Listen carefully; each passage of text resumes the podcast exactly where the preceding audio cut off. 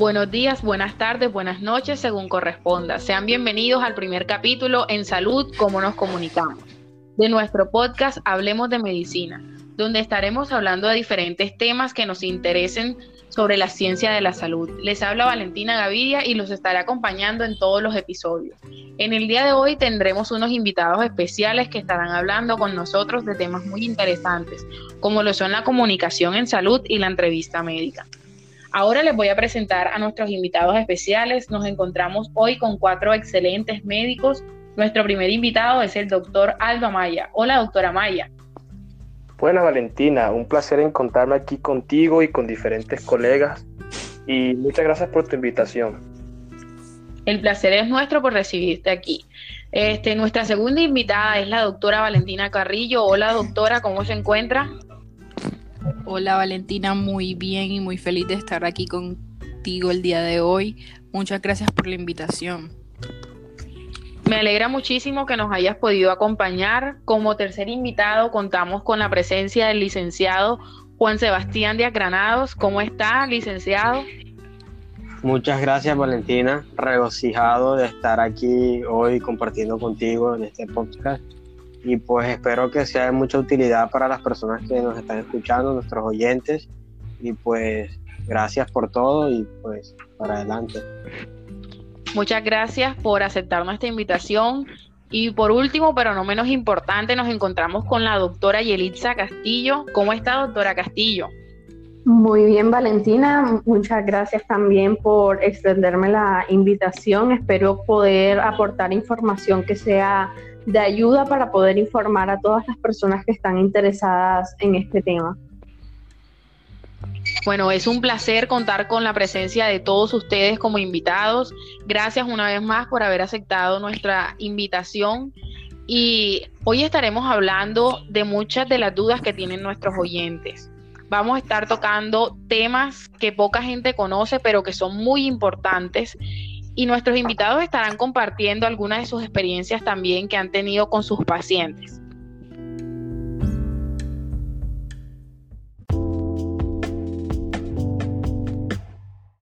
Bueno, entonces antes de empezar a hablar de las experiencias laborales, introduzcamos un poco de qué es eso de la comunicación en salud. Escuchemos qué nos dice la doctora Valentina Carrillo. Coméntenos un poco acerca de la comunicación en salud y para qué se utiliza, doctora.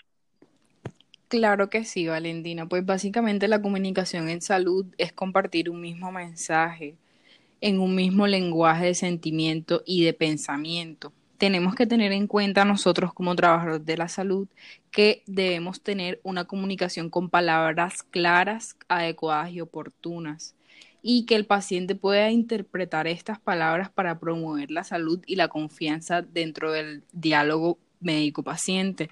Una estrategia clave que se utiliza para esto es informar a la población acerca de los aspectos que le conciernen a ellos en la parte de la salud y mantener estas cuestiones sanitarias importantes en la agenda pública para que todos estén informados de cómo da esto y además de cómo suceden todas las cosas en la salud, los medios informativos y de multimedia, además de en otras innovaciones tecnológicas, deben difundir el mensaje a la población sobre la salud.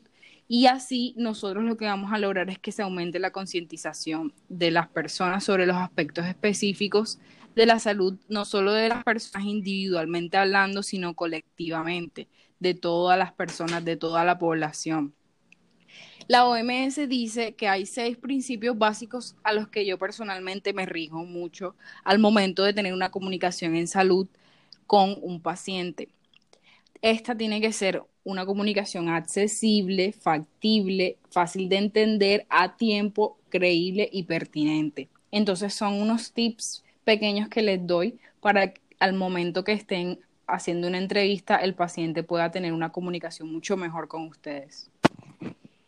Ah, ok, doctora. Entonces, básicamente la comunicación en salud es una manera en la, en la que la comunidad que hace parte de las ciencias de la salud se puede comunicar con nosotros, las personas que no hacemos parte de esta y que no manejamos toda esta terminología médica que ustedes sí, pero aún así podamos lograr entender qué es lo que está pasando y podamos siempre estar informados. ¿Estoy en lo correcto? Así es, Valentina, es exactamente lo que acabas de decir. Ok, creo que ya nos quedó entonces esto un poco más claro. También tengo entendido que hay diferentes tipos de comunicación entre la relación médico-paciente. ¿Qué tal si el doctor Aldo Amaya nos habla de cuáles son estos tipos de comunicación que se dan en la salud entre el médico y el paciente? Coméntenos un poco sobre esto, doctora Amaya. Bueno, Valentina, es importante que tengamos claro que existen muchos tipos de comunicación, como las que ya conocemos que son la, la verbal y la no verbal. La comunicación verbal se caracteriza por las palabras que se utilizan en interacción entre el emisor y el receptor, así también como por el tono de nuestra voz.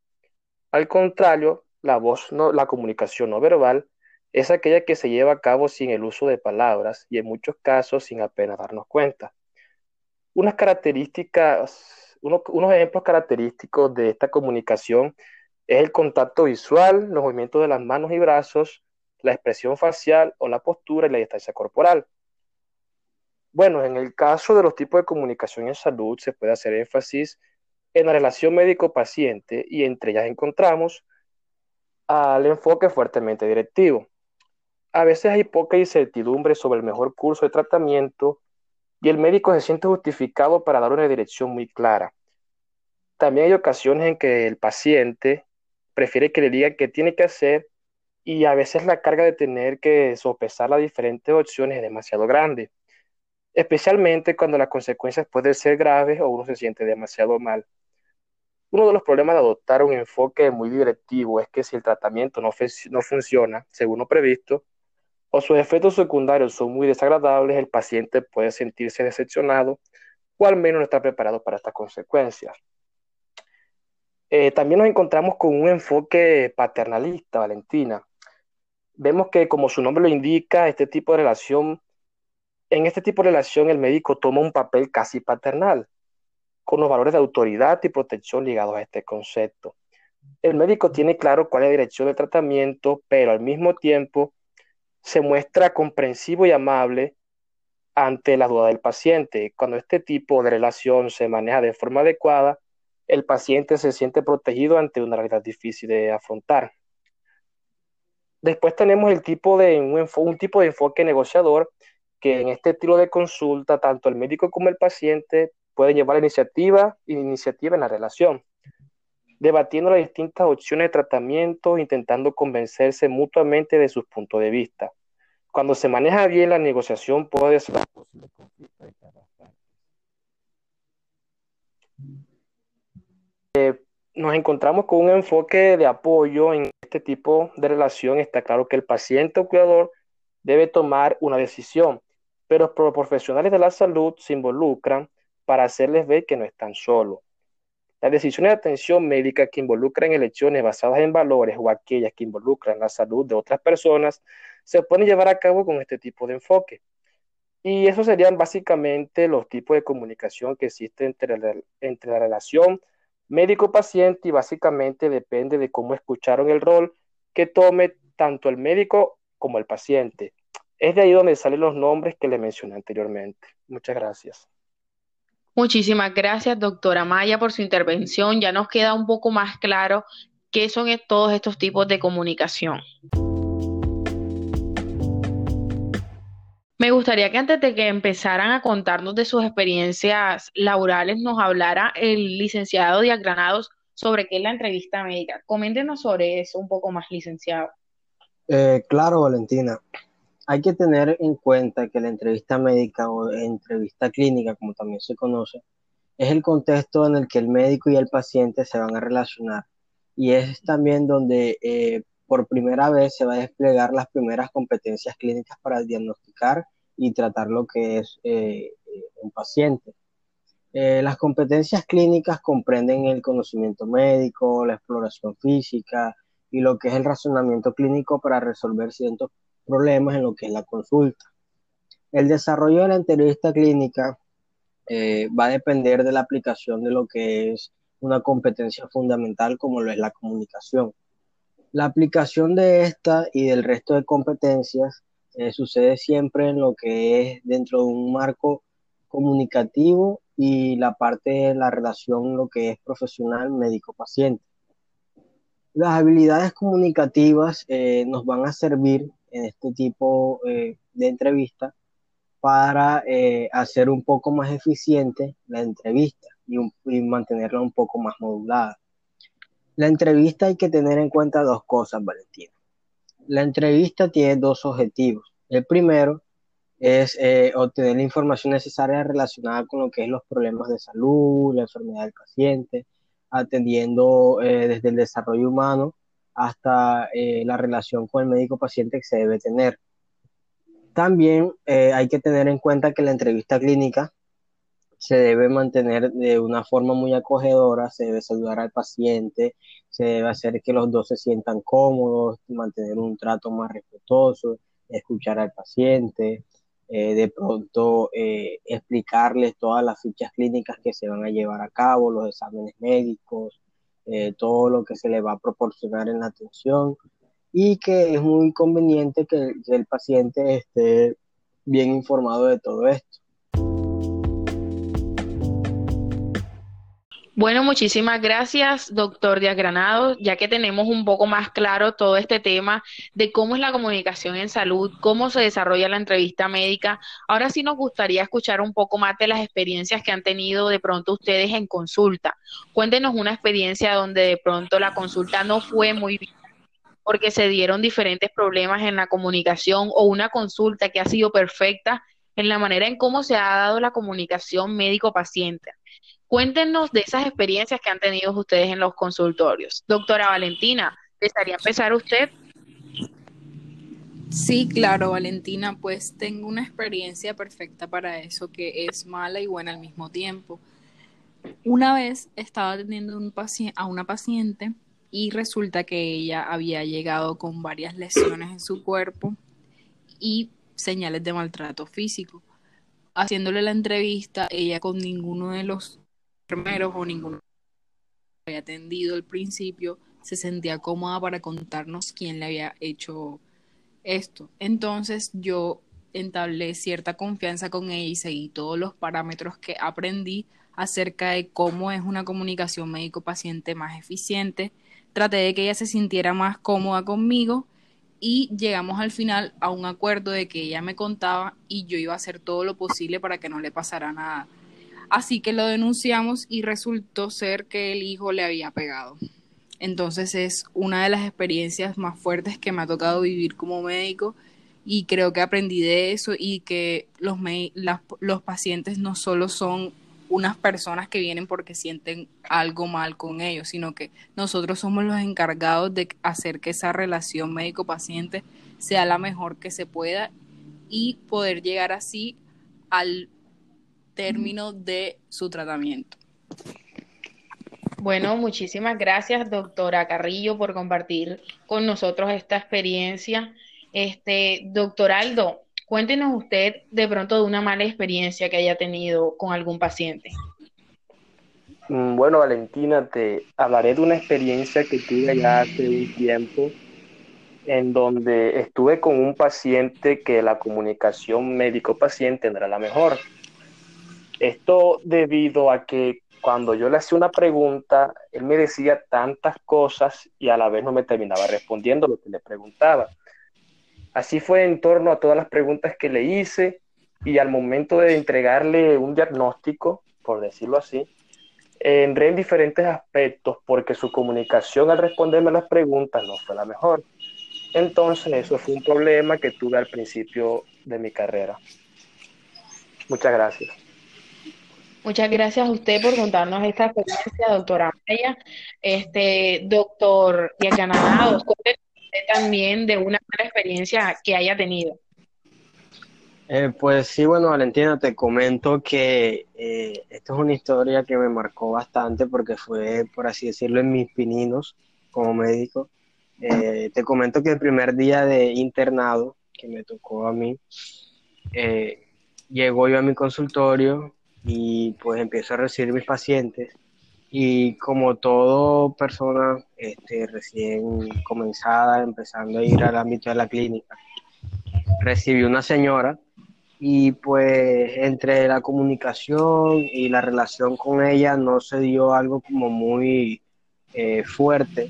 Y pues me centré más que todo en lo que era eh, resolver la historia clínica, digitar los datos necesarios y pues me, me eh, deja a un lado lo que fue la relación con la paciente y la paciente se molestó. presentó una queja diciendo que el médico no había sido lo habitual, no había sido eh, buen comunicativo con ella. Y pues yo reflexionando después eh, de la queja, me di cuenta que sí, que no tuve la mejor comunicación médico-paciente. Eh, me referí más a lo que fue la historia clínica, diligenciar la historia clínica. Y dejé de un lado de pronto mantener esa relación con la paciente, de explicarle cuál sería el procedimiento, preguntarle eh, cosas un poco más concretas, no solo con un diagnóstico y pues eh, esa parte me marcó y me dejó como mucha experiencia que la relación médico-paciente eh, siempre tiene que haber una comunicación acertada y que de pronto si yo me hubiera comunicado mejor con esa persona, hubiera tenido una mejor relación, de pronto hubiera sido mejor y no hubiera tenido una queja micro. Bueno, muchas gracias, licenciado Díaz Granados. Este, doctora Castillo, cuéntenos usted de una buena experiencia que haya tenido con algún paciente. Bueno, creo que una de las mejores experiencias que he tenido con algún paciente fue una que me enseñó más que todo a mí a cómo hay que abordar un paciente. Sucedió que hace mucho tiempo, cuando yo estaba empezando, eh, atendí a una muchacha que pues al principio de las consultas que tuvimos, pues ella y yo no me estaba contando muy abiertamente lo que le estaba pasando. Entonces, en una de esas consultas, yo tuve en cierta parte la valentía de enfrentarla, por así decirlo, y hablar con ella, claro que de una manera muy cordial y muy respetuosa, sobre el por qué ella no me no se sentía cómoda para contarme lo que le estaba sucediendo. Entonces ella supo como abrirse a partir de ese momento conmigo, pues sabía que ya yo le había dejado en claro que ese no era un ambiente en el que ella debía ocultar las cosas porque yo no tenía por qué juzgarla y tampoco la iba a juzgar por lo que ella me contara.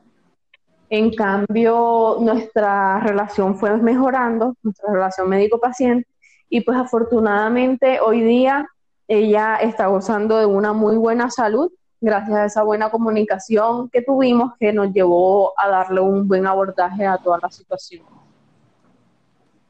Bueno, doctora Yelixa, gracias por compartir con nosotros esta experiencia.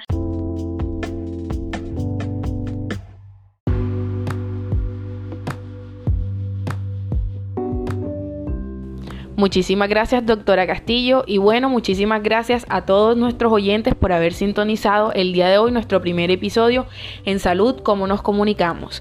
Y esperemos que hayan aprendido un poco más sobre comunicación en salud y entrevista médica. Muchísimas gracias también aquí a nuestros invitados que nos enseñaron un poco más de estos temas tan importantes. No olviden que tendremos un nuevo capítulo cada semana. Nos vemos el próximo viernes para un episodio más de su podcast Hablemos de Medicina. Les habla Valentina Gaviria y que tengan un lindo resto de semana.